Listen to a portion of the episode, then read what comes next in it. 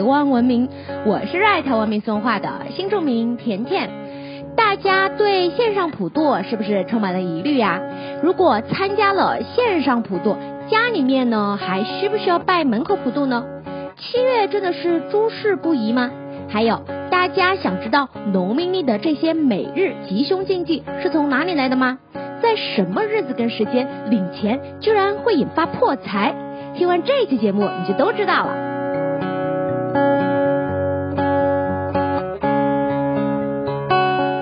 今年啊，因为疫情的影响，各地寺庙的中元普渡都缩小规模，或是改为线上登记报名。政府部门也宣传线上普渡，鼓励民众上网登记就好了，不要贸然出门哦。连带许多大卖场也推出代客普渡的服务，鼓励民众通过网络来报名参加普渡。只要填好资料，结账成功，便可以轻松搞定普渡这件事儿了，是不是很方便又兼顾民俗传统呢？不过不知道大家有没有想过，线上普渡到底有没有效呢？能不能取代我们从前的普渡呢？首先呢，我们要先来了解一下普渡的意义。其实呢，普渡就是普遍的让众生都可以离苦得乐的做法和意思。上一期呢，我们有讲到许多好兄弟啊，还有无私孤魂饱受饥饿漂泊之苦，甚至有些人生前做了坏事儿而受到了冥界的刑罚。每当七月呢，就是他们可以正大光明的到人间享受祭祀的时候。所以啊，我们在七月就会准备各种食物啊、饮料啊、金银财宝来供养，让他们既能解决眼前的痛苦，像是饥饿啊、没有衣服穿啊，这也是大部分家庭会在七月拜拜能做到的哦。但以传统祭祀可以来看，这啊只做到一半，也就是普渡的普的部分，没有做到度。相信台湾的许多朋友一定都听过，在年长一辈的父母。或祖辈口中，左邻右舍会在农历七月的这段期间，都会互相用闽南话这么问：“你哪一天要普？”就是这个原因。大家有没有想过，普渡的“渡”到底是什么意思呢？“渡”呢，就是渡脱苦难的意思。我们都知道，七月初有鬼门开，那么月底呢，自然是要关闭的。好兄弟虽然七月可以出来接受各种祭祀，却依旧无法往生。时间一到啊，还是必须要回到阴间，非常可怜。不知道大家有没有看过《魔法阿妈》？大概就是像里面演的那样哦。因此，在农历七月，许多寺院啊、宫庙都会举办普渡法会，透过诵经、超度或施食等仪式，让好兄弟除了可以吃饱穿好之外，还能消其恶业，令其免于地狱。恶鬼、畜生的三途之苦，甚至超生极乐，可以说是功德圆满。加上现在集中式的住宅大楼林立，基于防火安全、行车安全，还有空气污染的问题，就近到住家附近的寺庙参与公普，是一个既安全又圆满的选择哦。其实，许多寺院、公庙举办的普渡法会，或是公家单位地区型的普渡法会。都是有按照传统请来法师啊、僧道主持诵经来进行可以的，而且集中祭拜也比较环保啊。如果你正在犹豫是否要参加寺院线上普渡的话，不妨先了解一下对方普渡是怎么进行的。一般来说呢，如果你参加了线上普渡，登记了姓名啊，买了贡品，今年呢就可以不用拜门口了，因为正式的法会是会上书文的。等于是在灵界有正式的官方文书，不过为了谨慎起见，建议大家可以在报完名后，在屋外面默念：“本人今年已报名参加某地某寺庙某时举办的普渡法会，请好兄弟到那边享用，沾领功德。”有这样一个告知的动作就可以了。另外，祖先跟地基主还是要祭拜的哦，不能忽视哦。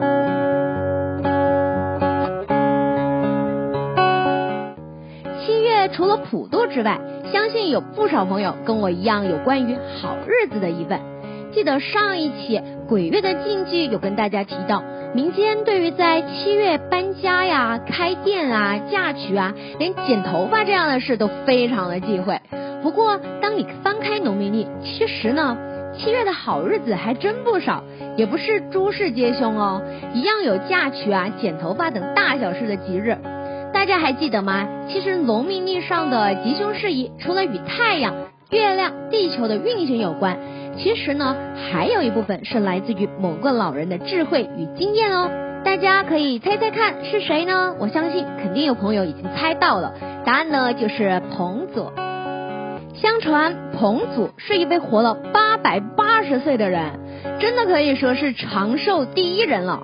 关于彭祖的记载，在《庄子》跟《史记》中都有相关内容，《神仙传》中更是提到彭祖啊是远古五帝之一颛顼的玄孙，在他七百六十岁的时候，看上去啊还是一副唇红齿白、容光焕发的小鲜肉模样。据说彭祖年少的时候就把养生作为第一大事，他还是把养生跟食谱完美结合的人哦。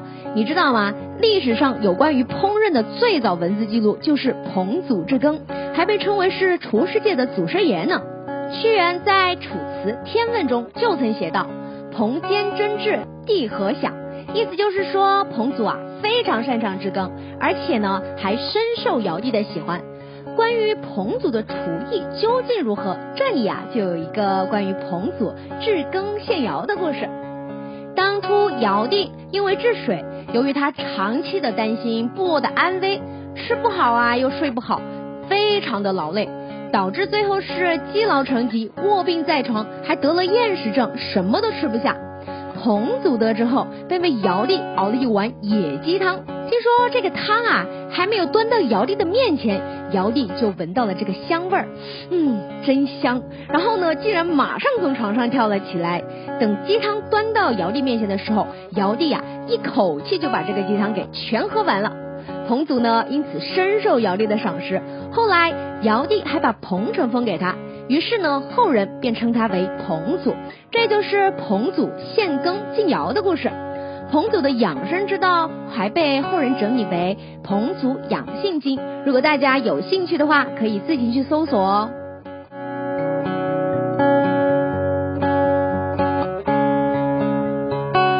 据说彭祖活了这么长的时间，除了他很懂养生之外，而且啊还很会趋吉避凶。相传彭祖用他活了八百多年的经验集结成《彭祖百记》，告诉世人哪一天的哪个时候不适合做哪些事儿。而这些内容呢，也被农民历吸收，成为判断吉凶记忆的准则之一。接下来呢，就跟大家分享一些《彭祖百记》里面的内容。《彭祖百记》第一句：甲不开仓，财物耗散。这里说的是天干有甲的日子。不能打开仓库，不然啊，恐怕会有财物耗散的情景哦。现在来说的话，就像是大家要在这一天开保险箱啊，开存钱筒啊，甚至是到银行领钱都不合适哦。第二句是乙不栽植，千株不长，在乙日这天种植的作物啊，会长得不好哦。如果你要在这天种作物啊，或者是花草树木啊，也可能会长不好，不健康哦。第三呢是丙不修灶，必见灾殃。在丙日这天不能修理炉灶哦，像是瓦斯炉也算，否则啊可能会引发灾害。如果大家呢真的是在丙日这一天瓦斯炉啊刚好坏掉了，我建议大家呀这时候呢不妨出去好好的吃一顿。第四呢是丁不剃头，头必生疮。在丁日这一天啊不能剃头。否则呢，头上啊可能会长一些像是痘痘的疮，所以啊，在农历的理发吉日就不会出现在有丁的日子哦。第五句呢是物不受田，田主不祥，在戊日这一天啊，不要接受田产，否则呢会有不祥之兆。所以呀，如果大家想要买房啊、买地啊，就要避开戊日哦，这是农民历不宜买房买地的日子。第六句呢说的是。己不破券，二比并亡。所谓的破券啊，就是拆伙啊，或是分家。现在的解约卖股票也算哦。在这一天呢，一利不宜解。所以啊，在农民历上的几日呢，都是签合约啊、立券的好日子哦。第七是庚不经络，织机虚张。简单来说呢，就是在庚日这一天不适合做经络方面的调理与治疗，否则啊容易出现意外。所以呢，如果你要去按摩啊、刮痧呀，甚至是针灸，都不适合在这一天进行。第八呢是心不合降，主人不长，在新日这一天啊，不适合制作酱料，否则呢没人要吃。开餐饮店的朋友，你可能就要注意喽。有时候呢，东西走位啊，生意不好啊，可能呢只是因为你选错了日子。第九句是人不及水，更难提防。在人日这天啊，不适合到河边啊、井边取水。以现代环境来说的话，如果水塔啊、鱼池要抽水啊、取水，就要避开有人天干的日子哦，否则就跟丙日动炉灶一样，恐怕会有灾殃。第十句呢，鬼不辞讼，理弱敌强。在鬼日这天呢，不适合打官司啊，或是争辩。如果你想要在这一天按铃申告，或是找人理论，可能啊输的几率就相当大哦。这就是彭祖百记关于天干的禁忌记载。有兴趣的朋友啊，可以自行搜索。因为除了甲乙丙丁戊己庚辛壬癸十天干的禁忌之外呢，还有十二地支，还有建除十二星指日的禁忌，内容呢也很丰富，也特别有趣。有兴趣的朋友啊，不妨自己去看看哦。另外，其实每个年月日时都是由天干跟地支组合而成的，因此时间的天干跟地支也是一个需要考量的因素哦。比如说是我们刚刚分享的，在甲日不要取钱啊，在乙日呢不要种植作物。那么在甲日的这一天呢，如果是乙时，你就不要去种植作物；在乙日的甲时呢，你也要避开在这个时候的甲时去取钱哦。两者要结合在一起看。至于年跟月，就比较没有这些讲究了。